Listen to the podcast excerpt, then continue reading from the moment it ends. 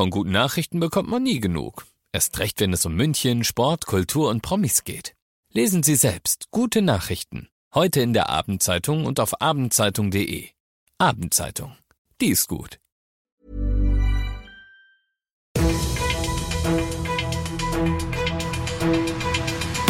95 5 Charivari, das München Briefing, Münchens erster Nachrichtenpodcast. Christoph Kreis und diesen Themen.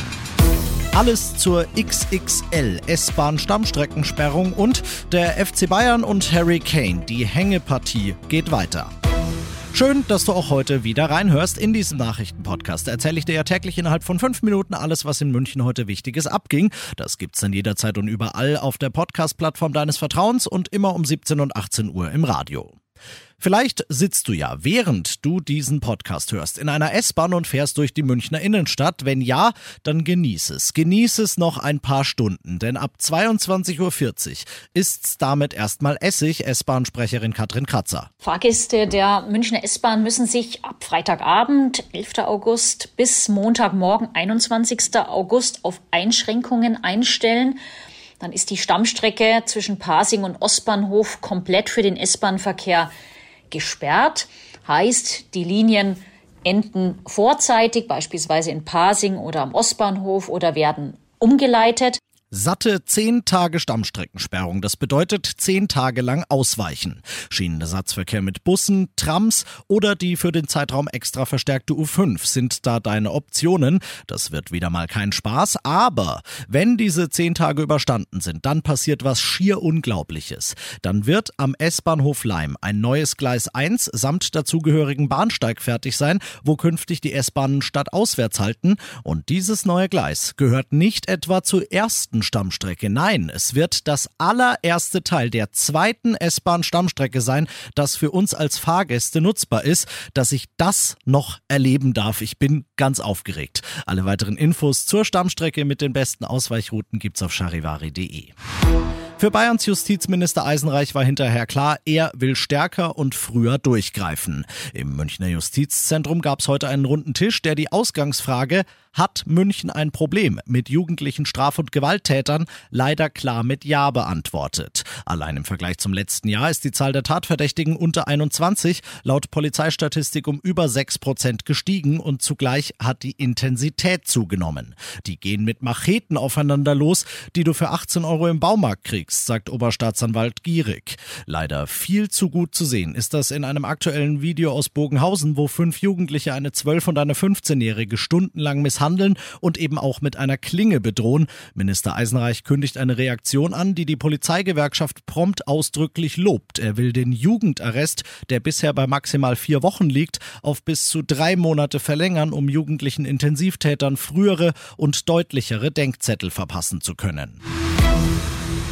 Du bist mittendrin im München-Briefing und du kennst es ja nicht anders. Nach den ersten wichtigen München-Themen schauen wir, was ging in Deutschland und der Welt heute.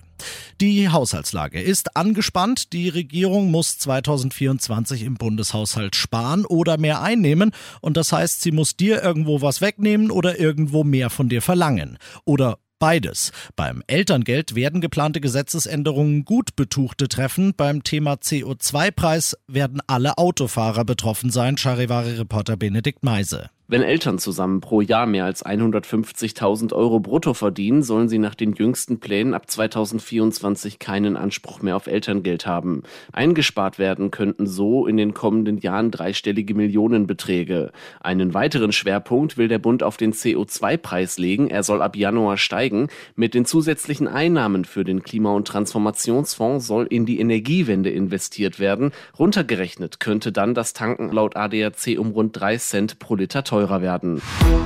Und das noch zum Schluss. Eigentlich hieß es ja gestern, habe ich selbst an dieser Stelle gestern hier im Podcast gesagt, dass die Einigung jetzt da ist, dass Harry Kane zum FC Bayern wechselt und dann habe ich ein ganz kleines bisschen Schnappatmung gekriegt, als ich Bayern-Trainer Thomas Tuchel heute das hab sagen hören. Ja, wir arbeiten mit Hochdruck daran, das kann ich auf jeden Fall äh, bestätigen und das ist auch kein Geheimnis mehr, aber es gibt stand jetzt keine Entscheidung, es gibt keine Einigung. Und wenn es keine Einigung gibt, dann äußert sich der Trainer nicht dazu, weil es nicht sein Spieler ist. Ja, Moment mal, wie jetzt? Doch keine Einigung. Charivari Sportchef Alex Eisenreich Tuchel hat das gesagt auf der Pressekonferenz vor dem Supercup-Finale morgen gegen Leipzig. Und du sagst, so schlimm ist es nicht. Nee, ich war live dabei und Tuchel meint letztendlich nur, Kane hat noch nicht unterschrieben. Deswegen gibt's natürlich ah. noch nicht die finale Einigung. Aber die Bayern sind sich mit Tottenham einig, die Bayern sind sich mit Kane einig. Das einzige Problem, Kane ist noch nicht in München. Er sollte heute Morgen schon kommen und dann zum Medizincheck antreten. Aber dann stand er schon auf dem Flughafen, saß im Auto, hat gewartet. Dann hieß es, er darf doch noch nicht. Tottenham wollte wohl nochmal nachverhandeln. Dann ist Kane wieder in England nach Hause gefahren. Dort wartet er jetzt wohl, dass er endlich nach München fliegen darf. Es heißt, er soll heute noch ankommen und dann wird hoffentlich endlich alles gut und Harry Kane kann seinen Vertrag bei den Bayern unterschreiben. Danke dir, Alex. Also Entwarnung für alle FC Bayern-Fans. Es wird passieren, dass Harry Kane kommt. Die Frage ist halt nur wann. Bis dahin ist noch ein kleines bisschen Geduld gefragt und du machst dir so lang, würde ich sagen, einfach einen schönen Feierabend, oder? 95.5 Charivari, das München Briefing, Münchens erster Nachrichtenpodcast. Die Themen des Tages aus München gibt es jeden Tag neu in diesem Podcast. Um 17 und 18 Uhr im Radio und überall da, wo es Podcasts gibt, sowie auf charivari.de.